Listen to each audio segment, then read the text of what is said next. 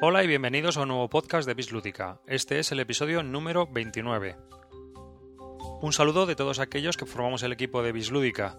Antes de empezar con el sumario, me gustaría comentaros que nos hemos cambiado de hosting. Hemos pasado de Blogger, donde estaba nuestro podcast bisludica.blogspot.com, a una página web gestionada por nosotros mismos completamente. bisludica.com. Así que ya no es necesario que paséis por nuestra página de Blogger porque eh, todos nuestros audios y todas nuestras notas y demás se van a encontrar a partir de ahora en bisludica.com. También os lo digo pues para que si necesitáis eh, resuscribiros o actualizar vuestras suscripciones o el modo en que tengáis de ver el, el blog, lo sepáis y pues os pongáis manos a la obra para actualizaros. Este cambio es muy importante para nosotros y bueno, la página web en un principio todavía está en pañales y tardará algún tiempo en, tener todas las mejoras que tenemos pensado eh, para ella. Y sin más, os paso a comentar eh, el sumario de este programa. En este programa vamos a comentar dos juegos. El primero de ellos es Trivial Pursuit, apuesto a gana, un juego de la editorial Hasbro, sin créditos de autor, que es un party game para 2 a 6 jugadores. El segundo de los juegos que vamos a reseñar es Fresco, de Queen Games. Un juego de Marco Rukowski y Marcel Susselbeck, para 2 a 4 jugadores y unos 45 minutos de duración. Para contactar con nosotros ya sabéis que podéis dejarnos un comentario en bisludica.com o que podéis escribirnos a nuestro correo bisludica.gmail.com. Y sin más, os dejo con el podcast.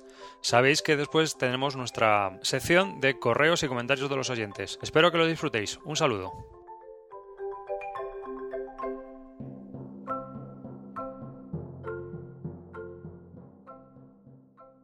Trivial Pursuit, apuesta y gana. Un juego que amablemente nos envió Hasbro para su reseña. Lo acaban de sacar al mercado. Es un ah. juego que no tiene Perdona, me decías. Sí, no, ¿ya está en el mercado? Sí, ya está en el mercado, creo. Ah, vale, vale, no, me había fijado. Es un juego que tiene una versión online de prueba para que la gente pueda empezar, probarlo y demás en YouTube. Ya pusimos el enlace en la lista de temas, aunque lo volveremos a poner por si alguien lo quiere probar, pues la manera más fácil de probarlo es, es ahí. Eh, todo el mundo conoce al Trivial y si no lo conoce ha oído hablar de él. Este Trivial es para dos o más jugadores, según su ficha técnica, una edad recomendada de 16 años o más, que yo creo que sí, porque hay muchas preguntas bastante complicadas. Y luego, pues el tiempo, el tiempo que hemos estado nosotros jugando, pues puede ser media, hora. 40 minutos, 45. con más gente hemos jugado dos. Hmm. Bueno, Trivial Pursuit no tiene créditos de autor, es un juego que Hasbro edita sin créditos de autor. También este nuevo Trivial tiene, aparte de un tablero y las típicas fichas con los quesitos, 80 fichas de casino, un soporte para tarjetas, 1800 preguntas, un dado y las instrucciones, que son dos páginas de nada. Si abrimos la caja. Bueno, antes que yo también comentar, eh, la caja es la típica del Trivial. Lo que ya sorprende son los colores, ¿no? A mí es un naranja Mm, chillón, chillón. Sí, es una naranja. Que he dicho yo, joder, no será la versión definitiva porque es, es muy rara la caja. El tablero es un tablero simplificado del Trivial. Lo han simplificado un poco porque... Sí, digamos que es solo el anillo exterior. Sí, ya que en el anillo interior lo que hay es para apostar, como es un Trivial Pursuit apuesto a gana, pues tienes una, sección de fallo y otra de aciertos, para que la gente pueda poner sus fichas de casino, que vienen aquí, son como mini fichas de póker. Sí, las fichas de póker se dividen en fichas de 1, de 5 y de 10. Hmm. Al inicio del juego se reparten a cada jugador 15 eh, fichas. Y entonces en el... ¿Cómo has dicho que se llama esto? Soporte de tarjetas. en el soporte de tarjetas se pueden colocar cuatro tarjetas. Entonces, la primera diferencia que encontramos con el Trivial original es que cada tarjeta, en uno de los márgenes, viene una modalidad. O dientes, murciélagos podemos leer. Juegos de mesa. Manolo Escobar, juegos de mesa. Entonces se ponen las tarjetas en este soporte y se ocultan las preguntas y las respuestas y solo se ve en el margen en la, el, tema a que se refiere. El tema. Entonces tú en tu turno eh, iría así, ¿no? En tu turno eh, eliges uno de los cuatro temas. Y cuando nombras en alto el tema que tú quieres elegir, antes de que se vean las preguntas, los demás apuestan hasta 10 fichas si vas a acertar o vas a fallar. Se te lee la pregunta y si aciertas, pues todos los que habían apostado que tú fallabas, pues te llevas el dinero. Y todos los que habían apostado que tú fallabas y has acertado, o sea, pues pierden el dinero. Y si aciertas y ellos habían apostado que aciertas, pues se llevan el doble de lo apostado. Básicamente es así. Entonces, pues eh, si aciertas, pues sigues jugando. Entonces, en las casillas, y además si aciertas, te llevas quesito. No es como antes que tenías que caer en unas ciertas casillas para llevarte el quesito. No, no. Aquí es cada casilla en la que estés, eh, te llevas quesito si la aciertas. Lo cual hace que el juego sea un poco más rápido. Aparte de esto, tiene otras casillas que pone compra o tira. Es, es, el tira es lo que veníamos antes con los dos dados, el querubín con los dados y vuelves a tirar. Y el compra es, tienes la posibilidad de comprar un quesito. Entonces, el quesito cuesta 10 moneditas. Entonces, si tienes moneditas, pues compras. Otra de las opciones es que, claro, podéis pensar, bueno, si yo apuesto y no gano nunca, que puede ser, eh, pues me quedo sin dinero. Efectivamente, te quedas sin dinero, pero en vez de eh, pedir un quesito cuando vas a, hacer, a responder la pregunta, en vez de un quesito puedes solicitar que te sea canjeado por 5 monedas. Entonces, si aciertas, en vez de darte el quesito, te dan 5 monedas.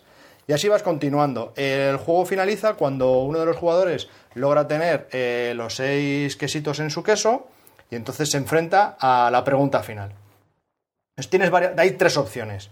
Eh, que sin más te hagan la pregunta final, entre todos eligen una de las cuatro tarjetas que hay en el soporte y de, de esa tarjeta que elijan, eligen una pregunta, se hace y chimpún. También se puede apostar en esta fase. Pero por 15 monedas tienes la opción de elegir o bien el tema de los cuatro que están en la tarjeta o bien eh, de las seis categorías que hay en la tarjeta. Y por 30 monedas puedes elegir tanto el, tema como la pregunta, como el, como, como el asunto de cada, de cada uno, ¿no? Y bueno, y básicamente este es así el juego, es bastante más rápido que el anterior, eh, ya que no hay que mm, parar varias veces a lo largo del tablero y luego caer en el quesito para conseguir el quesito y luego caer en el centro para conseguir el quesito final. No, esto, o sea, el, para ser el ganador. Aquí una vez tienes los seis, cada vez que te toque te hacen la pregunta final y ya está. Así, a grosso modo, pues es el de cómo es el desarrollo de una partida. ¿Los componentes se adecuan al diseño y demás? Pues bueno, pues son unos componentes, es un juego made in China totalmente, aunque con una calidad superior a lo que solemos estar acostumbrados para lo que viene de China. El tablero sí, las fichas y los quesitos bien, también. Las monedas son fichas como de casino, pero son con unos colores un poco cutres. sí, pero bueno. Eh, rojo, rojo, fresa, verde, menta, amarillo, limón. Hacen su función. Hacen su función, sí. La única pega que las tarjetas, las tarjetas, perdona, las tarjetas también son un poco calidad de, tarjeta. No es una carta, no es como una carta que podemos encontrar en, en un juego de baraja de naipes o en un buen juego de que tenga una buena baraja, pero tampoco son esas barajas de estos juegos de 6 euros que nos podemos encontrar con, con el papel que son de cartón duro. Las barajas, yo, yo creo que los componentes en general, los componentes en general son bastante son, buenos. La única pega. La única pega es el soporte de las el tarjetas. soporte de las tarjetas. ¿Por qué? Porque cuando tú quieres introducir la tarjeta por dentro para poder confeccionar el soporte, pues hay una solapa muy grande. Una solapa. Entonces, al intentar meter la tarjeta, va chocando continuamente con esto, lo que causa la frustración, desespero y nerviosismo del que la intenta meter la, tarjeta en el soporte, claro, no meterla. Bueno, tú ya me entiendes. El juego, pues es el trivial. Mm, nosotros tampoco es que estemos acostumbrados a reseñar party games, porque es algo que no, como, bueno, vosotros, todos los oyentes que sigan el, podcast, saben que no, no, solemos reseñar party games, que este es nuestro primer party game que reseñamos. Así que lo vamos a adecuar un poco también a, a qué pensamos con respecto a ese público. ¿Por qué? Porque ¿Nosotros lo jugaríamos habitualmente o lo compraríamos? Pues no. Pero, ¿lo regalarías? Eh, esta es una de las preguntas. ¿Regalarías este juego? Antes que el Trivial original, sí. Antes que el Trivial original, yo también. Sí, a mí, a mí me ha sorprendido y me ha gustado. Es más divertido. El componente de apostar... Es más caos. está muy bien. Y eso, está muy bien. en un party game, pues produce muchas más risas eh, hay algo más de tensión porque acertarás, no acertarás, porque es que encima ha puesto. O sea, hay veces que te interesa que el otro gane un quesito. Si, si, has apostado a que acierte. Y a veces a la viceversa. Está bien, esto con, con, 4 o 5 Entonces, o con 10, o sea, con mucha gente puede estar muy divertido. Es un party game que para jugadores ocasionales, pues yo creo que puede estar interesante. Nos han preguntado si no lo vemos un poco similar al Wish and Waggers que es un juego que hay que es un trivial Se, para... hace- se hacen, se hacen preguntas y hay que todos van apostando sobre, una- sobre las respuestas y van a tener en qué rango más o menos están o cómo pueden, cómo pueden ser las O respuestas. sea, que es un poco más complicado. es un otro. poquito más complicado que el sistema de apuestas de aquí, porque aquí simplemente es apuesto hasta 10 monedas a que acierta o falla, chimpún, no hay más. Y luego las tarjetas, pues claro, no son las típicas tarjetas del Trivial Pursuit, sino que también tienen temas bastante banales, hay de todo, desde Angelina Jolie a Manolo Escobar, pasando por temas, bas- preguntas bastante cabronas, eh, en cierto sentido, las De típicas todas de maneras, City quiero, Trivial. quiero- quiero hacer una puntualización de, de- de las tarjetas. A ver, me voy a explicar otra vez. La tarjeta vienen eh, seis... ¿Cómo se llama esto? Seis Temas. Seis temas. Aunque en el margen pone lo que es de, mm, ¿De qué va dirigido el tema? de qué va dirigido el tema. Pero re- quiero recordar que los seis temas en los que se hablan son los clásicos del trivial. O sea, Arte, es decir, literatura. geografía, literatura, espectáculos, bla, bla, bla. Lo que pasa es que, por ejemplo, si la tarjeta va de murciélagos, pues te van a preguntar algo relacionado con murciélagos, tanto en geografía, en historia, como así, ¿no? Y de Angelina Jolie, pues lo mismo. Claro, si es de historia, pues algo histórico sobre Por Angelina eso, pero vamos, Jolie, que, vamos, que quede claro que hay un tema principal, que es el que viene al margen, y luego las seis preguntas son los temas clásicos del Trivial Pursuit que vienen relacionados con el tema principal de la tarjeta. Componente de cao máximo, pues que a veces eliges un tema, por, por, por ejemplo, montañas, y tú dices, historia, montañas, Bueno, esta no la acierta fijo. Y luego a lo mejor la pregunta es lo más chorra que te puedas imaginar. Y viceversa, ves, tienes un tema muy trillado, series de los 90, y está el acierto seguro, y te hacen una pregunta que te quedas como diciendo, madre de Dios. Sí. Hay que ser, vamos, fanático de las series para saber eso. Entonces, eh, pues hay mucho caos, Yo creo que en el original también pasaba eso. Había preguntas Sí. que, que Ya, eran pero asequibles y otras que... Como aquí tú solo ves, digamos, el encabezamiento, o sea, ¿de qué va a ir la pregunta? La pregunta va a tratar de montañas, de, de Angelina Jolie, otra vez, de Manolo Escobar, de lo que sea. Entonces tú, de juegos de mesa, como las que hemos tenido, De Pepe, había una de Pepe. sí, sobre los pepes. Entonces, pues, pues tú te puedes hacer una idea, pero resulta que esa idea, eh, pues al final es un lío. Y, y lo que creías que era difícil es fácil y viceversa. Todo esto pues genera un caos en el juego que, claro, para el público al que está dirigido este juego, pues yo creo que es mucho más interesante que un trivial normal.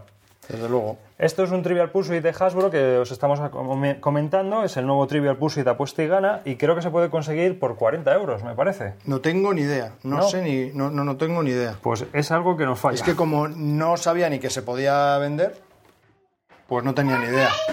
Pues Trivial Pursuit, apuesta y gana, la nueva apuesta de Hasbro. A vuestra elección. No es mal regalo. Dentro de, de los, de los party games que hay que No, no, puedes desde conseguir luego. en los, Desde luego que en es los un, centros comerciales. es un buen regalo. No es el típico party game que no quiere decir nada. Por lo menos para mí. Este tiene algo de diversión. Sí, sí, desde luego.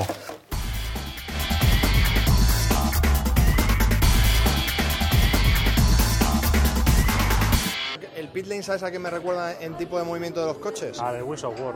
No, al... eso. no, no, no, no, no. Al conductor de dragones, Dragon Ritter. Ah, pues sí, también. Es algo así, es algo así, que Pues ese, moviendo- ese con chavalillos funciona bastante bien, ¿eh? Lo que pasa es que es un poco más complejito porque la- los coches son más pequeños, el circuito es más pequeño, el espacio es más reducido, ¿no? Entonces es como que hay más roces entre los coches. Claro. No, el Dragon Rider este es un, es un juego que está muy denostado. Pero es que también los dragones es que eran muy ligeros. O sea, tú soplabas en el tablero y los dragones salían volando, literalmente. Entonces yo les No, pero pegué... la versión que tienes tú está bien. No, pero porque yo cogí y tenía, tenía unas láminas de imán de este flexible. Entonces le recorté a tamaño de los hexágonos de las piezas, de las bases de los dragones, y a cada dragón le pegué. Entonces pesaban como 30 o 40 gramos más cada dragón. Y eso hace que ya no se meneen en el tablero. Y eh, es un juego de carreras que la verdad, para jugadores ocasionales, para jugar con críos, para jugar entre chavalines y tal, porque está tirado de precio. Y es un tablero enorme, ¿eh? Es un tablero muy grande, o sea, Y es modular, puedes hacerte tú el circuito que y quieras. aparte ¿no? de que depende de la edad de los chavales, tú puedes coger ese juego, lo puedes adaptar, ¿no? O sea, yo lo he adaptado, le quito cosas, le añado otras cosas, Claro.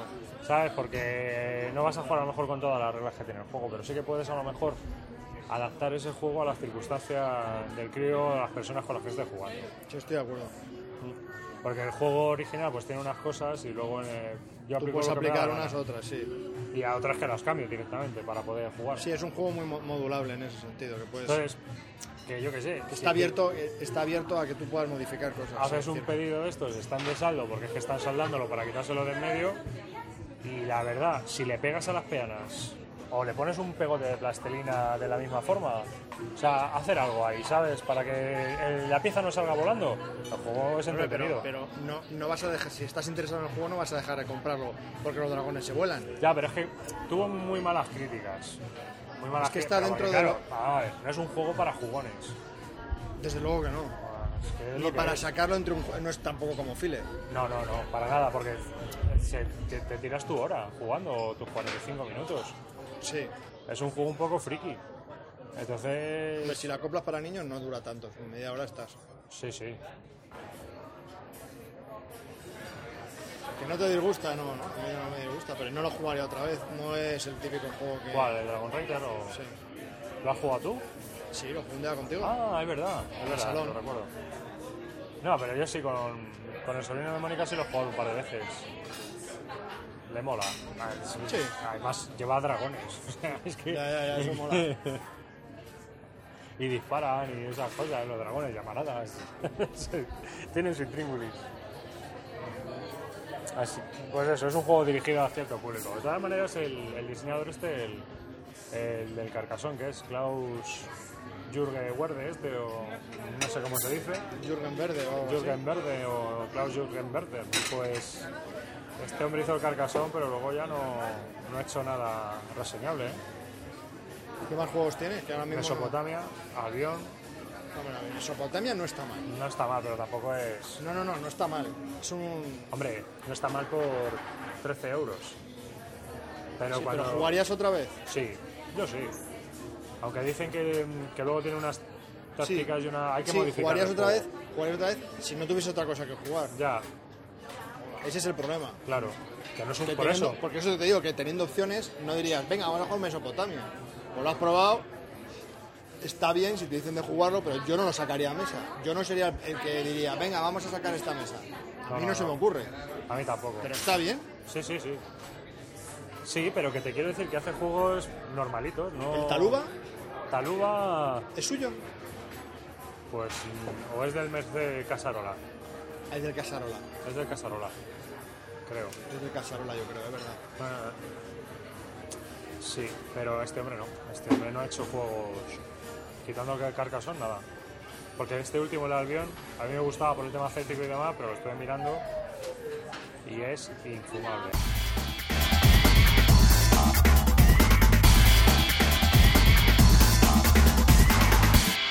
Hoy nos hemos juntado nosotros dos para emular a Miguel Ángel, para emular a Leonardo da Vinci, para emular pues, al Greco. Para pintar. Nos hemos juntado para pintar y no la pared ni para quitar el gotele, sino No, para, no, no. para jugar a fresco. Juego de Queen Games diseñado por Marco Ruskowski y Marcel Subelbeck. Susselbeck. O Suselbeck. Susselbeck, conocidos también por sus juegos y también el otro y demás. ¿Qué juegos? Por eso, eh, este, el, el otro, el otro ese que tienen que tal, y también los otros. ¿Cuáles son los otros? Ni, ni idea ninguno, pero se dice así, ¿no? Conocido por este y también. Y luego ya más Yo me quedado digo, ah, que han diseñado algo más. Y, y este lo conoce. Y este lo conoce y yo no lo sé. Juraría que había mirado antes. Bueno, Bueno. ahora, fuera de cachondeo, eh, yo no les conozco. Yo tampoco. Es su bien. primer juego publicado en una editorial grande, en Queen Games, eh, distribuido aquí en España por Mercurio. Es un juego que está dirigido para 2 a 4 jugadores de 10 años o más y que tiene una duración aproximada de 60 minutos. El juego, aparte de venir con lo que es el juego en sí, viene con tres módulos de expansiones. incluidas, que en realidad más que expansiones incluidas significan para darle un poquito más de, de cancha a los jugadores jugones. Sí, un poco de profundidad, digamos. Digamos que hay un juego básico y un juego avanzado, y en el juego avanzado incluyen las tres expansiones. Es que, digamos, son mini O expansiones. sea, son mini expansiones que la verdad recomendamos, aunque lo explicaremos luego otra vez, que cualquiera que juegue y, y sepa de qué van estos juegos no las utilice a no ser que sean jugadores ocasionales. Bueno, pues la caja eh, que tenemos de fresco es una caja tamaño Catán. Es del mismo tamaño, está hecha en la misma fábrica, media en Alemania. Eh, viene, es una edición internacional que viene con las reglas en castellano. Entre otros miles de idiomas, que vienen seis, seis idiomas en total. Exactamente. Eh, según abrimos la, la caja, podemos encontrar cuatro libretos de reglas, dos de las reglas básicas en varios idiomas y dos de las expansiones. Y las opciones para jugar a, a dos jugadores. Porque este juego eh, es de dos a cuatro jugadores, pero una parte del tablero es para el, el tablero A3 y por el anverso es para jugar a cuatro. Y luego hay unas reglas especiales para jugarlo con, con dos jugadores en el tablero de tres. Así es. Pues el tablero, muy bonito. El tablero, pues es un tablero tipo juego alemán, donde eh, hay, hay amplitud de colores pasteles. Es el típico diseño de Queen para que todos aquellos que conocen los juegos de Queen, que son juegos muy vistosos. Y encima este que es de pintar, pues coloritos, coloritos por todos lados. Muchos colores. Entonces. Pero eh, claro a la vista, o sea, es claro, Sí. está dividido en varias secciones y son todas las secciones bastante evidentes. Claro y funcional, es un tablero claro y funcional y que viene impreso por los dos lados, como ha dicho Javi. Uno para Sí, dos a tres jugadores, lo has dicho, ¿no? Sí, sí, sí, sí. Y otro para cuatro jugadores. En el centro destaca una pintura de un fresco, digamos. Que es donde- Sí, Se va a desarrollar la, la acción principal del juego. sí, pero bonita, bonita. Uy, ¿Qué más nos encontramos en la caja? Pues varios tableros individuales, cada persona va a tener dos Son pantallas, ¿no? pantallas, sí. Sí, en este juego vamos a tener dos pantallas cada jugador para eh, ocultar todos nuestros movimientos y nuestras piezas. ¿Qué más tiene? Bueno, pues tiene una bolsa de tela donde vamos a meter algunas losetillas. Y luego viene una bolsa con todas las fichas de madera, y cubos de distintos tamaños de varios colores, más las moneditas. más las moneditas. Y luego bastantes tabletas para pues, Utilizarlas para, en el para juego. utilizarlas en el juego. Y cuatro, vienen también, cuatro mini tableritos donde vamos a colocar nuestros trabajadores y van a servir para indicar las acciones que vamos a realizar durante el juego. ¿Hay espacio en, el ju- en la caja? Algo. Pues Pero, la- vamos, está bien curtidita. Y pesa, es un juego que pesa. Sí, está bien. Ah, y, y nos hemos olvidado de unas de una mini baraja de cartas pequeñitas también. En unas cartas vienen unas ayudas de juego y las otras sirven para una de las mini expansiones. Y bueno, una vez que os hemos explicado un poco los componentes, deciros que la verdad es que eh, son de alta calidad para ser un juego como este. Sí, La verdad es que el tablero es muy funcional y todos los componentes tienen su cometido perfectamente. Se ven Y- claramente los colores efectivamente. Y todo, todo es muy práctico, la verdad. Y son componentes tipo Queens clásicos de toda la vida, vamos, no hay nada. La única pega que hemos encontrado ha sido en el libreto de, re- en el, Bueno, el libreto de reglas, pero vamos, vamos- ahora vamos por partes. Vamos ahí. Fresco. Eh, si nos adentramos un poco más en las reglas, las reglas, aunque el libreto es descomunal, eh, la verdad es que las reglas son seis hojas, ¿vale? Y es el típico, es el típico libro que está en, la, en el margen izquierdo de la, bueno, en el margen derecho de, de cada hoja, viene un poco lo que son los ejemplos y las reglas rápidas, y luego ya el grueso de, de las reglas en, el- en la parte izquierda central de- del libro, ¿no? Son seis hojas y ya está. Y la expansión mm, son dos hojas, más una tercera para las reglas para dos personas. Poco más de este libro, poco más. Muy claras, las reglas son realmente claras. Y bueno, quizás eh, si eso después de que comentemos las reglas, hablamos de cuál es el, el- el único defecto que tiene el juego, ¿no? Que es, que es en el libro de reglas. Sí, Bueno, pues si explicamos brevemente cómo son las reglas, eh, primero tiene un.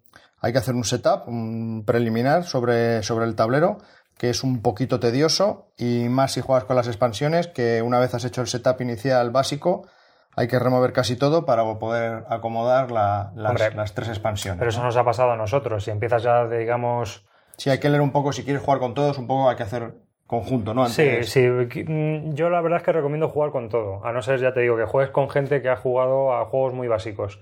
Entonces, es mejor leerse todas las instrucciones primero para ver cómo es el setup avanzado y ya empezar desde ahí. Sí, porque mm, cambia bastante el setup a- del básico al, al avanzado. El básico, el juego básico es muy básico, aunque luego hablaremos de él. Vale, muy bien. Pues entonces, si explicamos un poquito las reglas, tras este setup eh, básico, eh, las, se va a jugar una serie de rondas y cada ronda está formada por dos fases. Una que es seleccionar la hora de levantarse y cambiar el estado de ánimo y otra es ejecutar, planificar y ejecutar acciones. Pues según la primera fase, que es la de seleccionar la hora de levantarse, tú vas a seleccionar una hora a la que quieres levantarte. Entonces, cuanto más temprano te levantes, pues eh, el que antes se levante es el que, va a el que va a iniciar todas las acciones del juego. ¿Vale? Y eso además eh, hace que tu estado de ánimo pues empeore, claro, a, más a más temprano te has levantado, pues más mosqueado vas a estar. Y también te otorga, eh, te va a decir cuánto te va a costar los, los colores en el mercado, ¿no? Cuanto más pronto te levantes, pues tienes la ventaja de que vas a iniciar todas las, las partes del tablero donde vayas a, negociar o comprar o lo que sea, pero te va a salir más caro.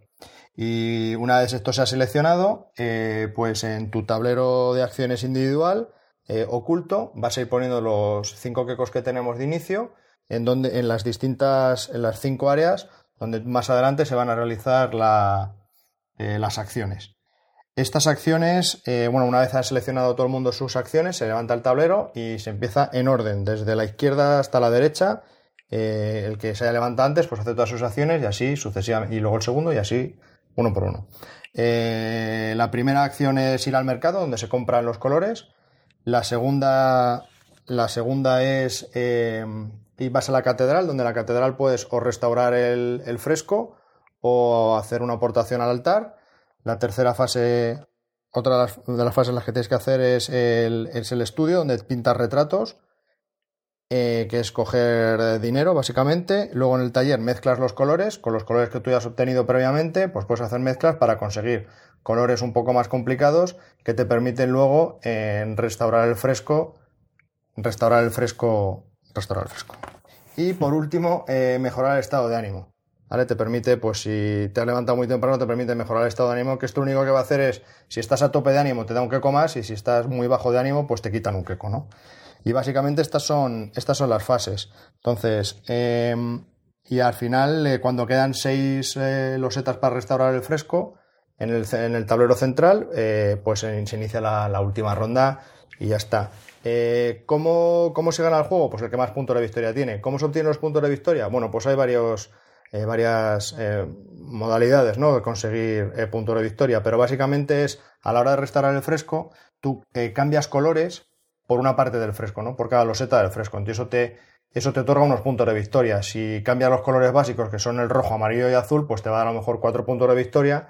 Y si cambias ya por los más complejos, que son combinados con la expansión, que sea el marrón y el, el, y el rosa, pues son a lo mejor y puede llegar hasta los 19-24 puntos de victoria. ¿no? Así es. Y luego también aportando al altar, pues también te permite llevarte algunos puntos de victoria. Pero vamos, básicamente es así como se consiguen los puntos de victoria.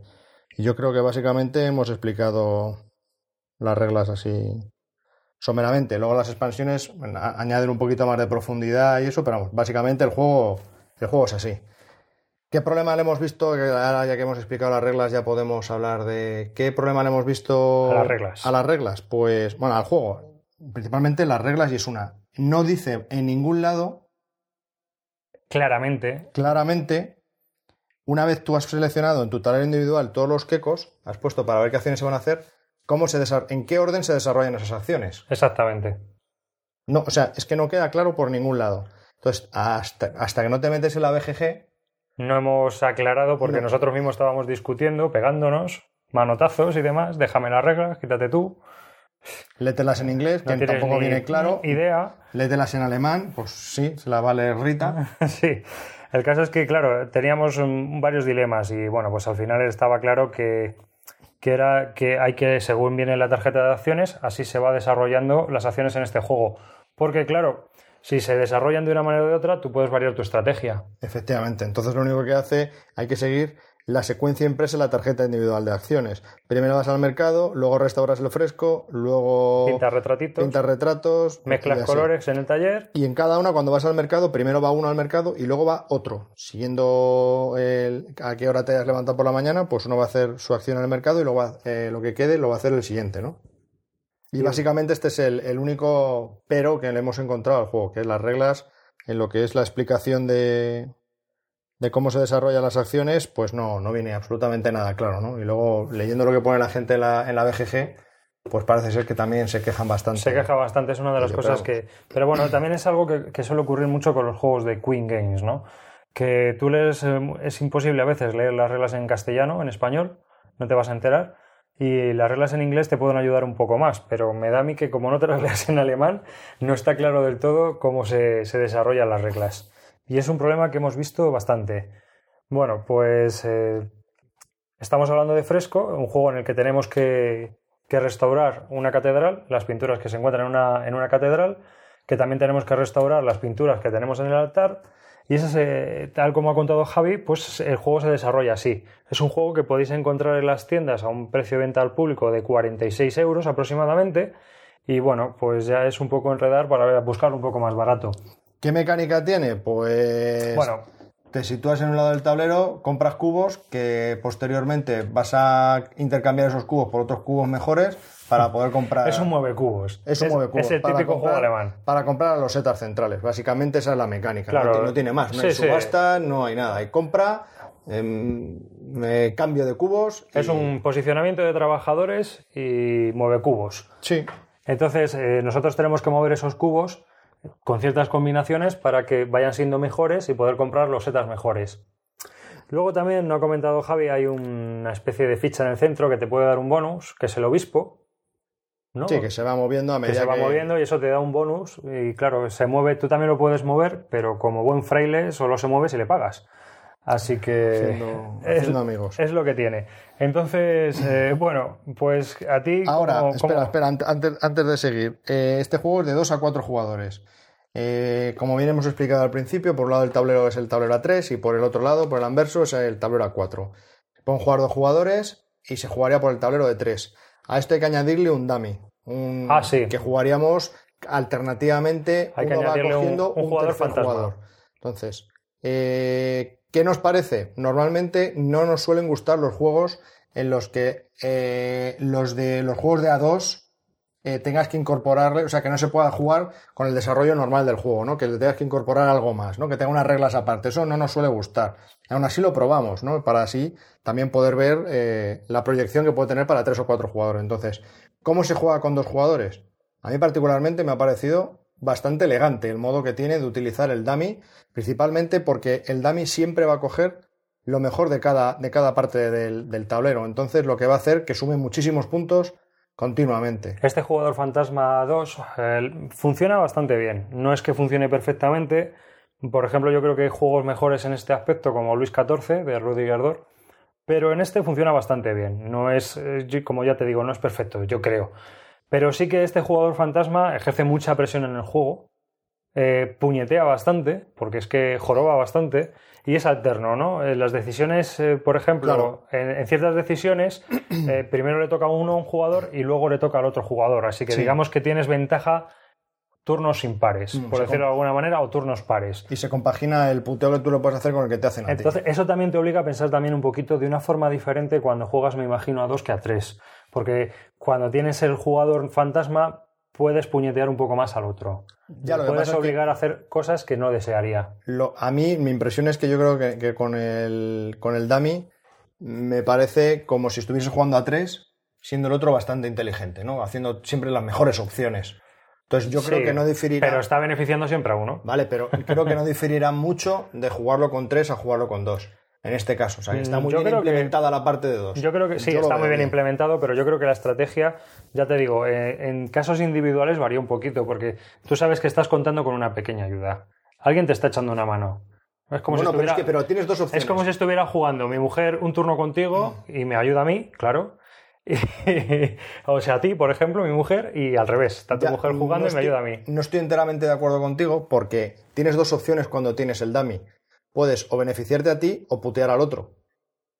Ya, No es lo mismo. pero putear al otro es beneficiarte tú. Ya, pero no en es lo este mismo. juego, Pero- si tú pierdes puntos de victoria, los- ¿quién sale beneficiado? ¿El dummy? No. No, Yo. pero hay, hay- hay- opciones en las que puedes quitar los setas del centro que nos podrían beneficiar a los dos. Sí, solo hay una cosa Te que estás no. puteando tú, pero nos estamos puteando Solo hay una cosa que no me gusta y es con respecto a que el jugador fantasma, que cada vez que lo coge uno, decide que, que loseta, con ciertas reglas, que loseta va a coger el- ese jugador fantasma y va a desa- desaparecer del tablero.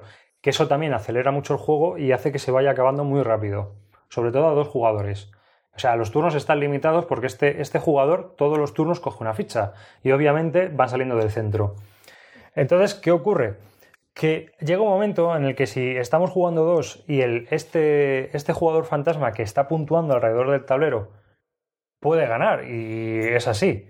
Puedes hacer, si estás perdiendo, puedes hacer que gane o que gane el otro. Dependiendo de la roseta que tú quieras coger. Sí. Se puede dar ese caso. Porque puedes estar quitando la de más puntos, entonces perjudicas a, a- a los jugadores reales. Claro, entonces Pero bueno. tiene un poco ese, ese puntito que Vamos, quizás sea lo que menos... Tampoco lo veo yo No, porque... mucho problema. Pero no, pero bueno, que, que Bueno. era la pequeña pega. A ver, yo quería a ver. En eh, cuanto a la mecánica en general. Sí, yo creo que la mecánica, sí, fresco, yo creo que la mecánica general para dos es bastante buena y lo veo para tres muy bien y para cuatro también, porque el tablero está hecho especial para tres o para cuatro. Entonces, yo creo que, que es un buen juego tanto para dos como para tres como para cuatro. Yo, vamos a ver, este juego no he inventado nada. O sea, No, todas no, estas no, mecánicas las hemos visto en todas partes. Porque incluso algo que dicen que es muy original, que es lo de levantarse una hora, simplemente es para ver quién juega primero. Sí, Y el que juega primero, pues sale, juega primero, pero sale puñeteado en ciertas cosas porque le cuesta más, más caro el mercado y tu humor está peor y si llegas Te a malo, te- más te, fácilmente. pueden quitar uno de los trabajadores y te quita una acción para poder realizar. Y muchas veces te toca madrugar porque sabes que si no, no vas a coger en el mercado lo que tú quieres. Entonces, eh, no he inventado nada. Es el típico juego mueve cubos que hemos visto en 150.000 ocasiones. Este juego que hemos visto en 30.000 diseños distintos es el típico juego alemán de colores pasteles. Eh, mecánicas, pues el, el Ace of the- el Stone Age, por ejemplo, que es de colocación de trabajadores. Sí. Maestro Leonardo. La única diferencia eh, es que los trabajadores los colocas en tu tablero individual en vez de en el tablero central Por como se ejemplo- colocan estos dos otros, en, estos otros dos juegos. Por ejemplo, Vasco de Gama es mucho más original, aunque siga siendo lo mismo que hemos visto en miles de juegos. Podría recordar algo a eso, en versión simplificada del Vasco de Gama, muy simplificada, pero sí. Claro, sí, Algo- es, todo este tipo de, de juegos que mueves trabajadores y mueves cubos. ¿A quién va dirigido? ¿A quién va dirigido? Pues yo creo que, que claramente con la inclusión de estas tres expansiones está dirigido casi a todo tipo de jugadores. Porque si quitas las expansiones, para mí es un juego, un family game puro y duro. O sea, si quitas las expansiones, solo tienes eh, tres colores en, en juego. Exactamente, el juego es muy familiar si juegas con el juego básico. Es, este juego parece que estaba diseñado para ganar el Spiel des Jahres. Sí, la verdad que el juego básico es muy básico y está bien, tampoco tienes tantas cosas por hacer y está bien. Eh, para jugones, pues si pones las tres expansiones que no son complejas, pues añade algo más de profundidad y complejidad. Pero se queda un poquito corto para lo que es un juego. Efectivamente, sí, sí, sí, yo creo que sería un fa- para un jugón sería un family game. Pide más. Sí, este juego pide más cancha. También que ocurre que el juego se desarrolla bien. Y la verdad es que te quedas con ganas de jugar más veces. Bueno, ¿No? bueno, a mí para mí es un 7. Sí, no, pero que No está. más, ¿eh? No, no lo subiría mucho más y por muchas expansiones que pongan, Pero es un juego muy correcto. La verdad es que si tenéis otros juegos de, de colocación de trabajadores, este no va a aportar nada. Y si no tenéis ninguno, pues este es una buena compra. sí, yo Además, porque va muy también dirigido a un, pueblo- un público muy familiar y podéis enganchar con él a lo mejor a gente que no, no tiene nada que ver. Yo podría añadir como, como comentario más que para ese van a sacar una expansión Nueva. nueva, de, de Fresco, ¿no? Pues bueno, hemos estado hablando eh, de Fresco, un juego de Queen Games, de Marco Ruskowski y Marcel Susselbeck, eh, con un precio de venta al público de 46 euros y... Publicado cualquier- por Queen Games, Sí, de 2 a 4 jugadores y de una hora de duración.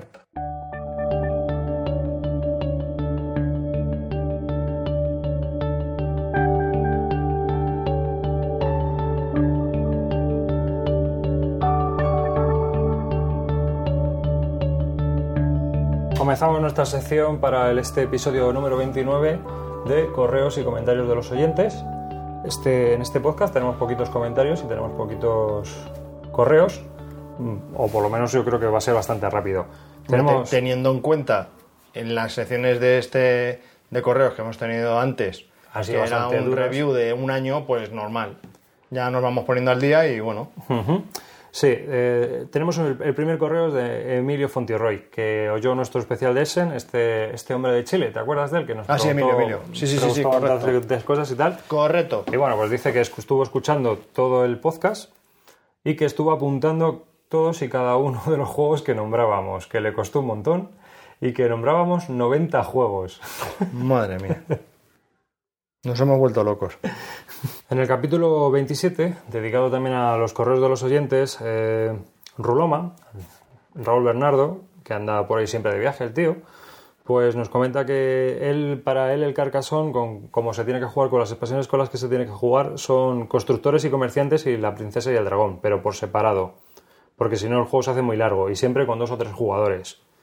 Y bueno, yo le comenté que yo, por ejemplo, constructores y comerciantes ya no me gusta. Es una expansión que empieza a añadir fichitas y vas ganando fichas de barriles y cosas así, eh, porque ya vas haciendo de ganadero, de mercader y Mm, yo no sé- construyendo. Yo no sé si he jugado con esa. Y ya no me, no me agradó tanto, no me agrada ya. Se convierte en otro juego. Para mí es un juego Ah. más analítico.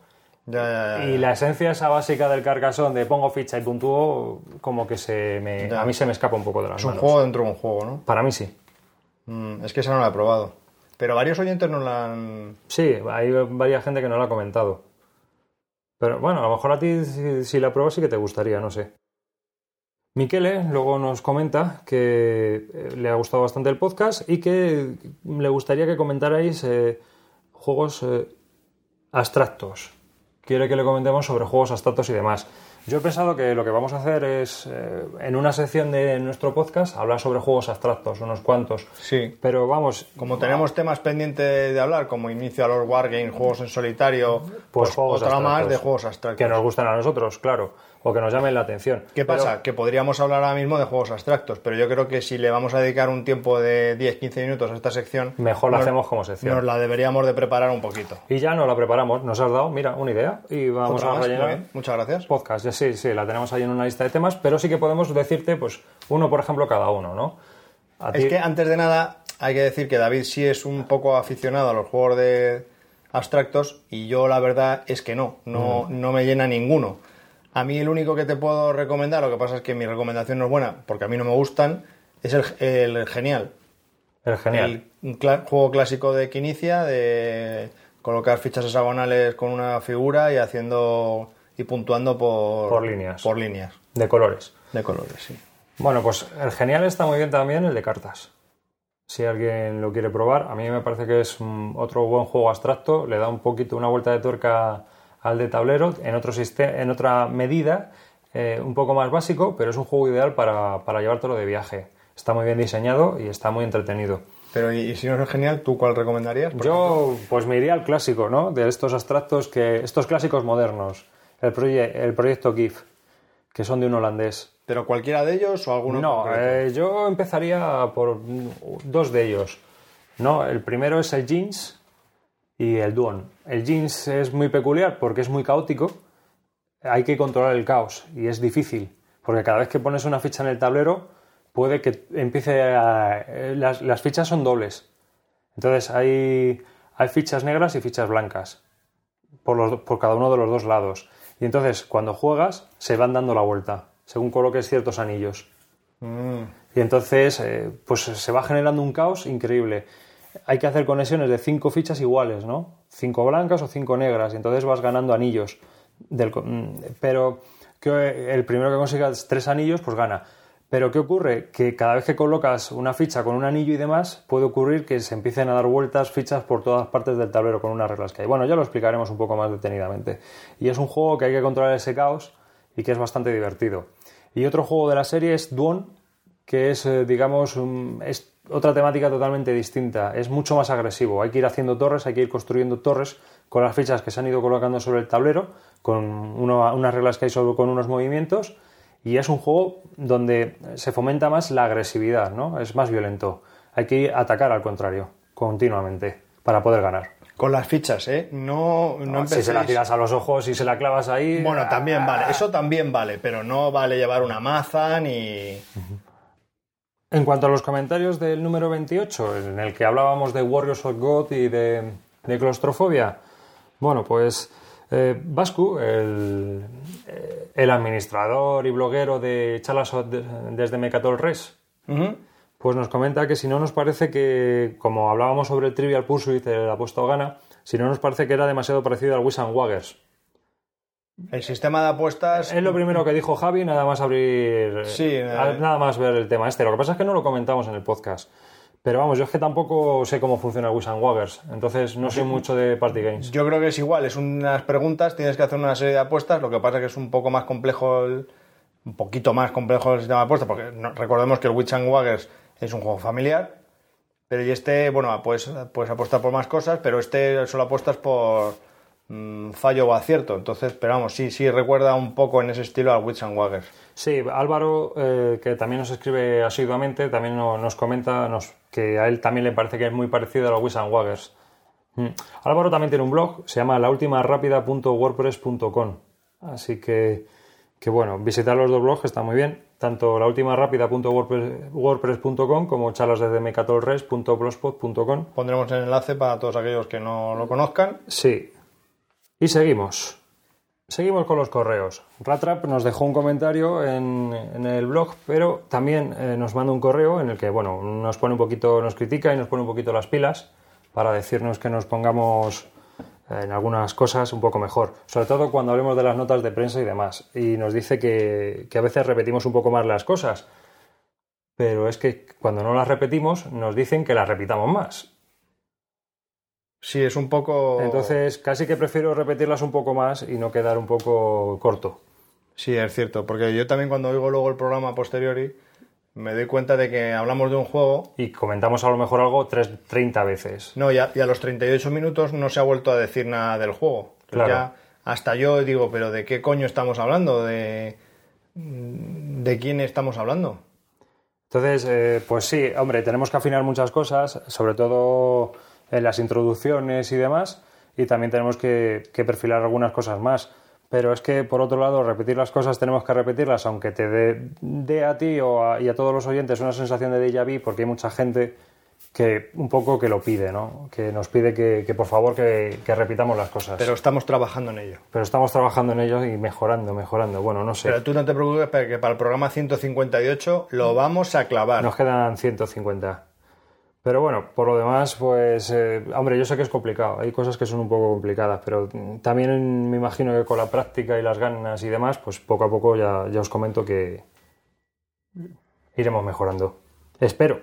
Así esperamos, sí. Yo... Sí, bueno, Ratra nos, nos dice que, que, bueno, como el podcast se graba a trozos, ponerlo todo coherente debe ser un esfuerzo titánico, casi como Hércules. Sí, eh, bueno, no es que sea como Hércules, pero es un poco complicado. Pero ya te digo que lo de la repetición es que es, es obligatorio. Yo lo siento si os parece un poco a lo mejor de Javi, pero es que es obligatorio. yo creo de verdad que no nos repetimos tanto. Hombre, a lo mejor hay que hablar, por ejemplo, en el sumario tal, pues un poco más de corrillo, pero otras cosas no. Que se descojonó.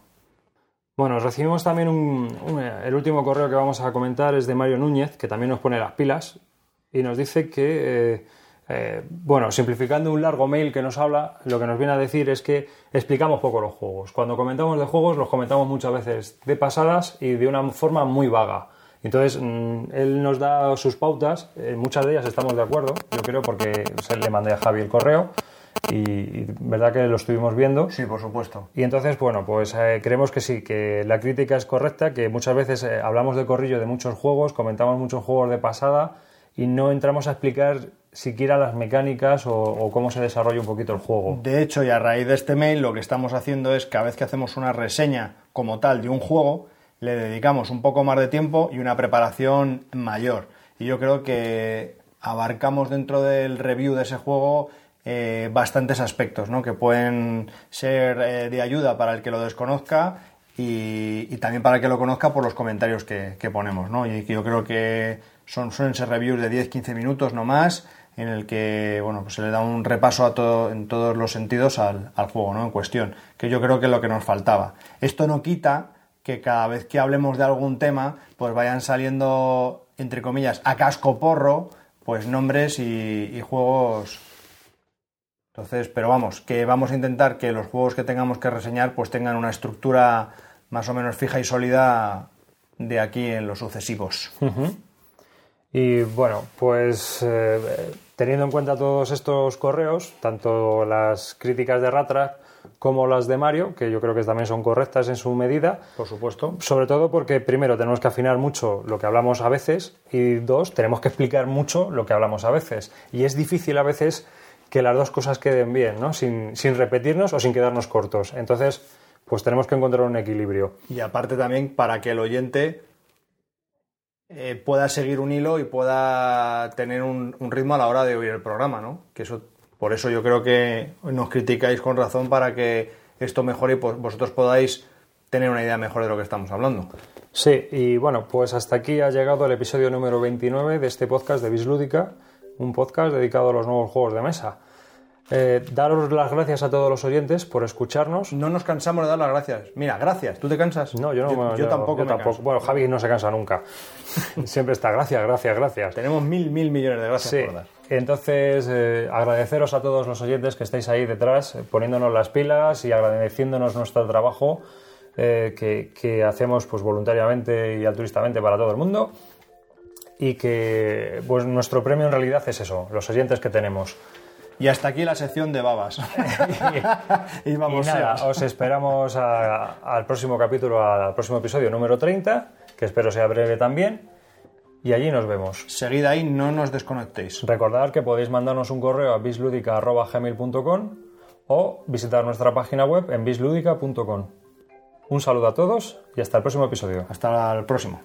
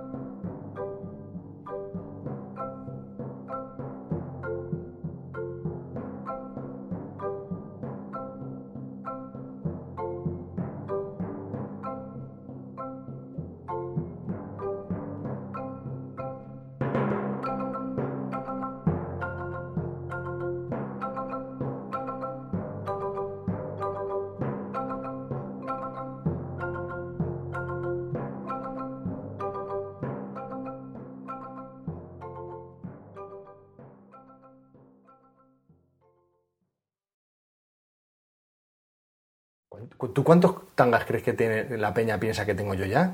¿Tú crees que piensan que tengo alguno? ¿Uno o ninguno? Sí, aproximadamente. Tú no lo pongas, ¿eh?